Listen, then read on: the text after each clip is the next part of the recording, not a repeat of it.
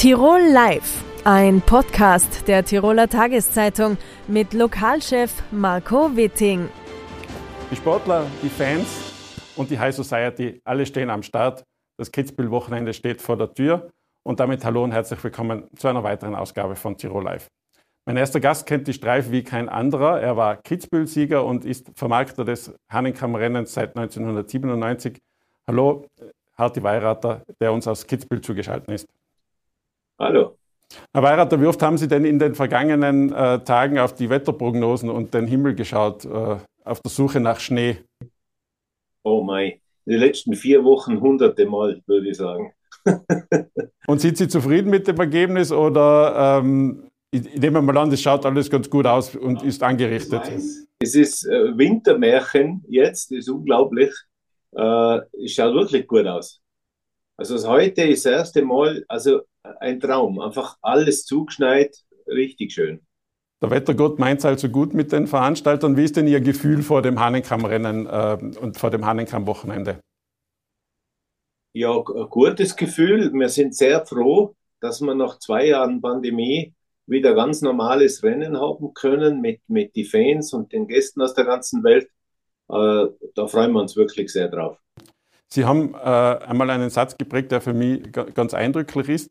Ähm, Sie bauen für drei Tage ein Hotel im Zielstadion. Wird dieser Kitzbühel-Wahnsinn eigentlich irgendwann einmal Normalität?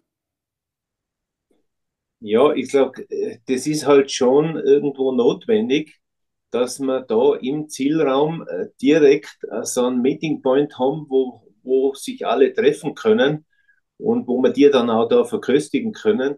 Äh, das gehört halt schon dazu. Bei einer Top-Sportveranstaltung ist es heute mehr oder weniger Standard. Hm. Der, das ist der Kids Race Club. Wie hat sich denn das entwickelt, ähm, wenn Sie zurückschauen, von, von den Anfängen bis jetzt nach Corona, wo es wahrscheinlich wieder äh, ganz so ist, wie, wie man es wie kennt?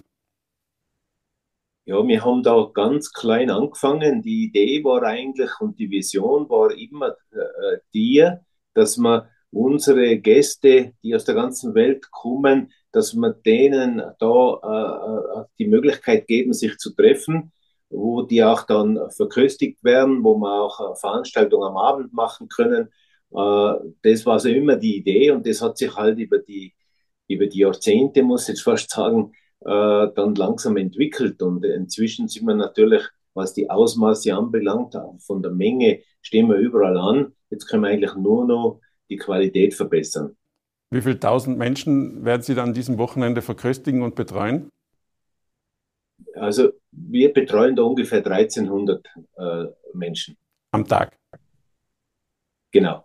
Ähm, Gibt es da dann extra Wünsche oder ähm, wie, wie, wie, stellt sich das da? Ich nehme mal an, Sie haben dann wahrscheinlich nicht einmal Zeit, das Rennen anzuschauen, oder?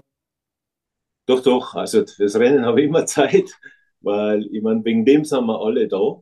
Auch unsere Gäste sind wegen dem da und äh, drucken unseren, unseren Abfahrern die Damen und unseren Slalomfahrern. Und äh, wie gesagt, ich bin halt äh, immer sehr nervös, dass hoffentlich nichts passiert, weil, weil ich weiß, wie gefährlich der Sport ist.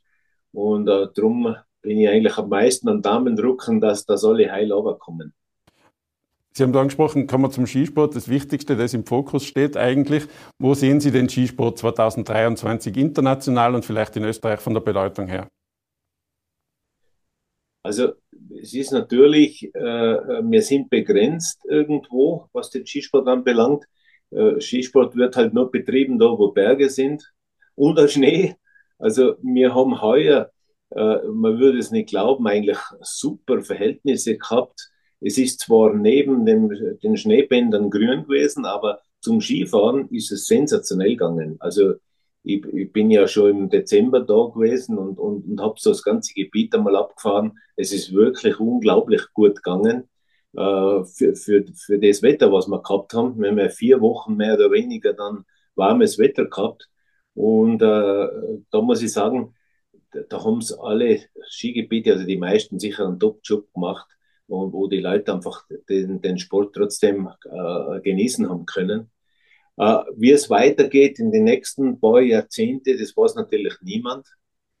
Äh, ich hoffe und wünsche mir, dass das äh, noch viele Jahre möglich ist, weil es einfach ein, ein wunderschöner Sport ist. Man, man ist am Berg oben, die Natur und das ganze Erlebnis ist einfach einzigartig. Aber die Klimawandeldiskussion und ähm, die Folgen daraus, die machen wahrscheinlich auch Sie als, als Wintersportler durchaus nachdenklich, oder? Natürlich, das, das macht jeden nachdenklich, der in dem Metier tätig ist. Äh, wir können nur selber halt auch schauen, so gut es geht, äh, nachhaltig da zu agieren. Äh, und mehr können wir nicht machen. Wir können nur das Beste draus machen. Fehlen dem internationalen Skisport momentan, jetzt abgesehen von Marco Odermatt, dem Schweizer Superstar, vielleicht die, die Top-Athleten, die Top-Stars, die, die, die Charaktere, damit wieder einer, sagen wir mal, einen, einer breit, ganz, ganz breiten Öffentlichkeit äh, bekannt wird?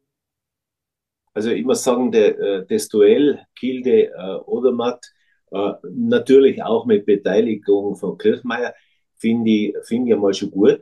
Und das sind eigentlich alles drei interessante Charaktere, äh, sind gute Typen. Äh, das ist sicher gut. Und im Slalom haben wir eigentlich auch äh, interessante Typen, äh, vor allem jetzt mit den jungen Norweger, äh, die ja auch unsere äh, junges Zielpublikum ansprechen. Äh, Fellner sowieso ist ein einzigartiger Typ. Also ich, ich finde, so schlecht schaut es nicht aus. Schaut vielleicht aus österreichischer Brille manchmal ein bisschen schlechter aus, weil die Erfolge von früher, die Dominanz von früher vielleicht nicht mehr ganz so da ist.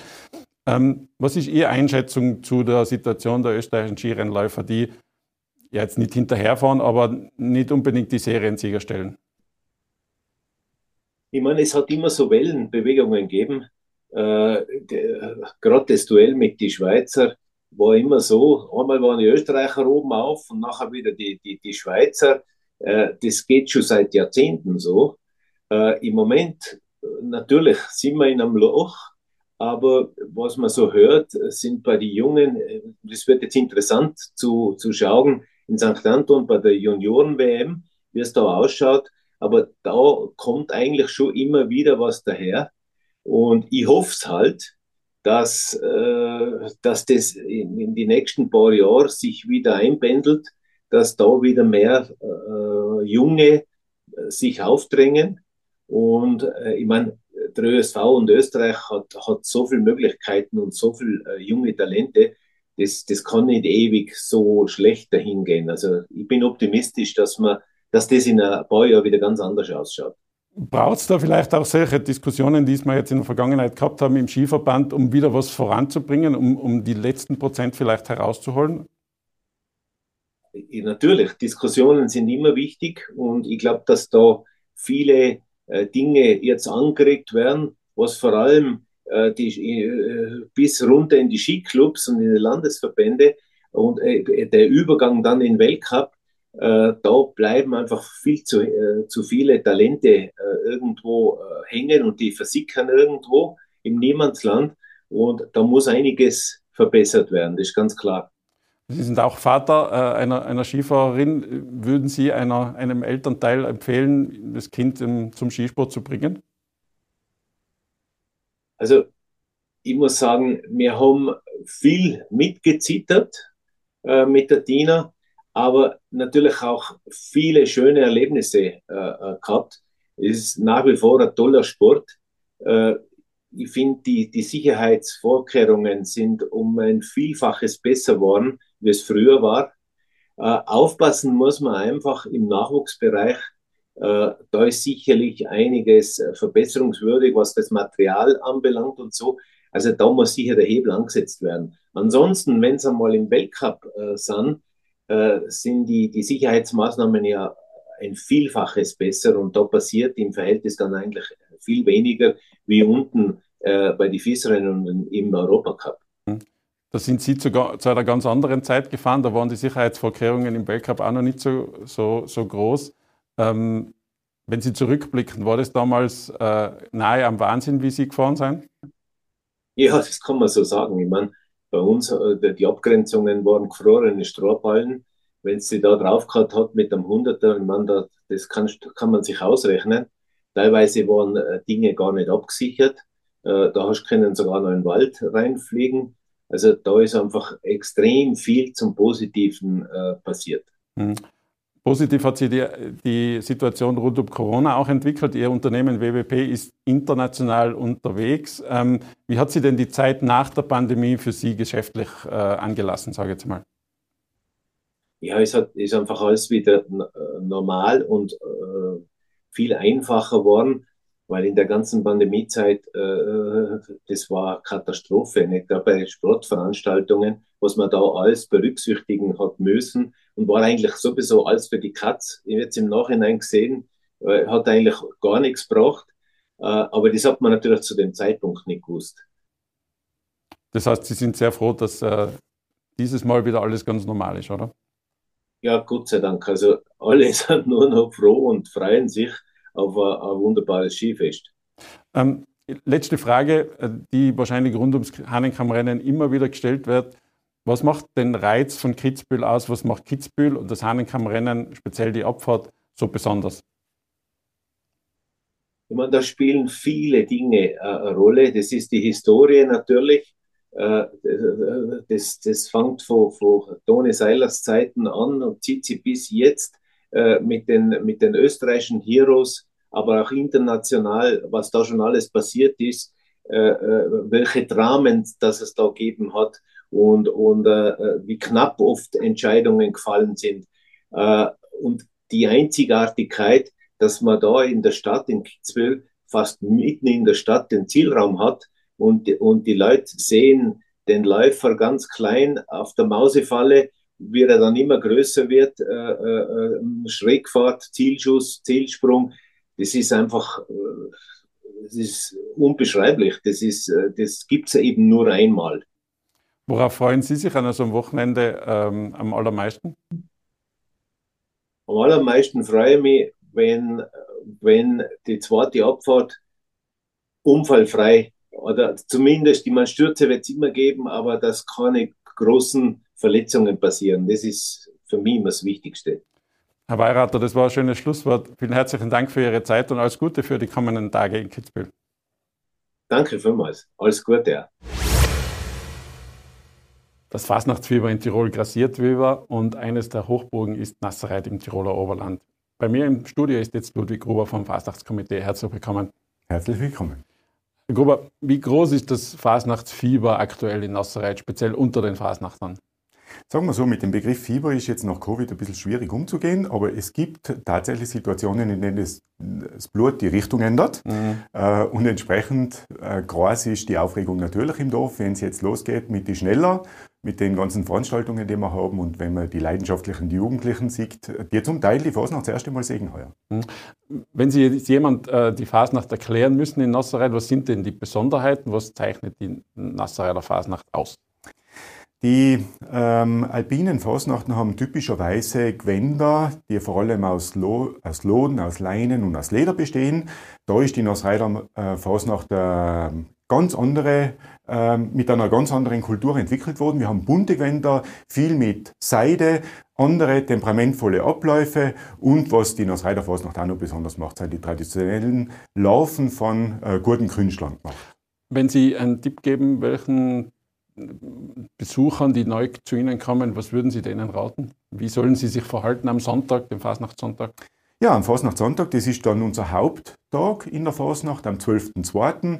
Äh, da beginnt die Fasnacht sehr früh, schon um 8 in der Früh mit dem Umschlagen. Äh, das wird dann vor der Nacht noch mitgenommen, wenn man so möchte, äh, mit, aber schon maskiert in den richtigen ähm, Verkleidungen. Dann kommt der Prinz Karneval und um 10 Wahrscheinlich gehen die Aufzüge los, also unten am unteren äh, Dorfbereich vom Kranewitterplatz oder Maibrunnen, wie wir sagen, ziehen die Masken rauf zum Postplatz. Da sind dann alle bis 12 Uhr oben und mit dem 12 Schlagen ähm, geht es dann am Postplatz los, offiziell, und die ersten Masken stürmen aus dem Hotel Post. Was fasziniert Sie ganz persönlich eigentlich an der Fasnacht? Wie lange sind Sie da schon dabei? Ähm, als erstes bin ich Zwergel gegangen, wie die meisten. Äh, da war ich noch in der Volksschule und seither bin ich aber dann immer als Sackner und als Rußler gegangen. Ähm, das Beeindruckende an der Fasnacht ist einerseits jetzt das Dorfleben, ähm, der, die Geselligkeit, Wir haben einige Veranstaltungen, ähm, die vor dem Sonntag der Fasnacht schon stattfinden. Also das beginnt äh, mit dem Ausrufen am, am 6. Jänner, äh, geht dann, zwei Tage später war dann äh, dieses Jahr am 8. Jänner ähm, das Fasnachtssuchen.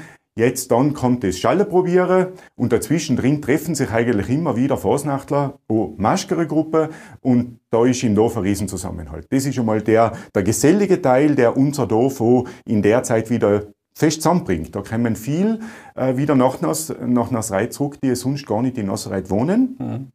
Das ist schön, die wieder da haben. Ähm, und für mich als ähm, Maschke oder als Laufer, wenn ich selber gehe, ist das beeindruckend natürlich, in der Rolle jeweils zu sein.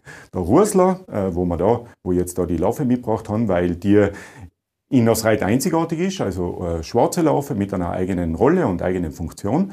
Das ist eine ruhige Laufe, die eher umeinander schleicht. Äh, mhm. und das ist schön, das zu erleben, in der Rolle zu sein. Oder dann die ähm, feurige, die temperamentvolle Laufe des Sockners, äh, da es runter, rührt sich was. Mhm. Das, das heißt aber, das Gemeinschaftsgefühl, das Dorfgemeinschaft lebt da natürlich schon, schon ganz groß mit.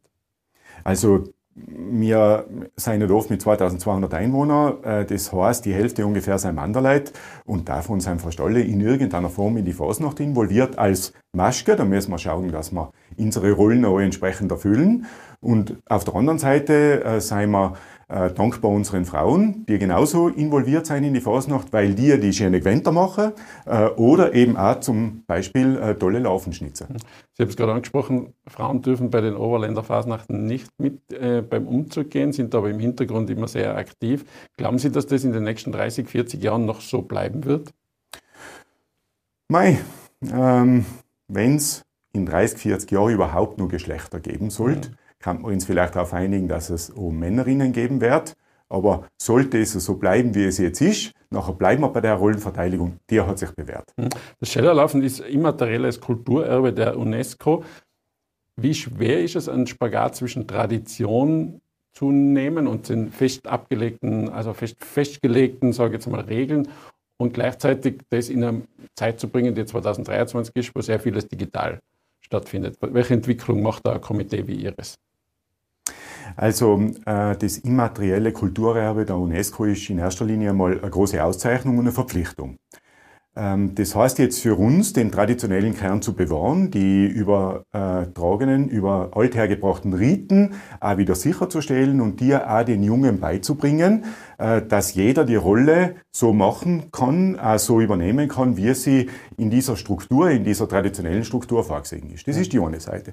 Die andere Seite, äh, da seien wir, glaube ich, als Komitee in einer Moderatorenrolle. Es geht selbstverständlich darum, dass man alte äh, Traditionen auch in Ansätzen überall dort modernisiert, wo es angebracht ist, ohne die Authentizität zu verlieren, aber auch dafür zu sorgen, dass es ein lebendiger Brauch bleibt. Mhm.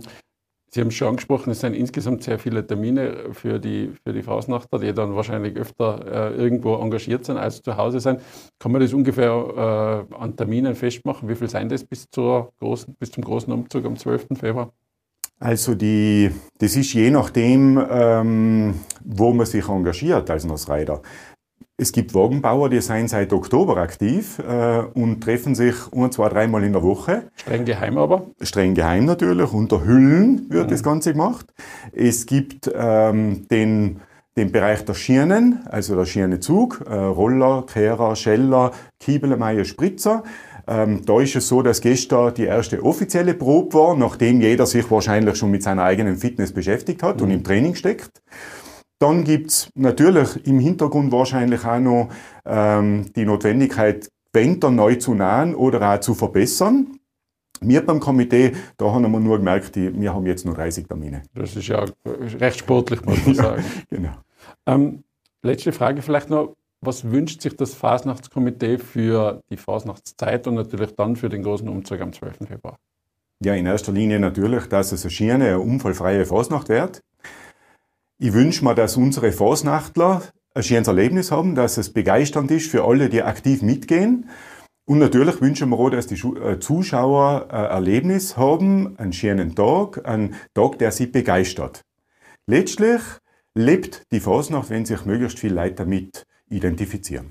Das ist ein schönes Schlusswort. Herr Gruber, vielen herzlichen Dank für den Besuch im Studio und alles Gute für die Fasnacht. Sehr gern. Auto bitte hey. Meine Damen und Herren, das war's wieder für heute. Schalten Sie auch beim nächsten Mal wieder ein, wenn es heißt Tirol Live.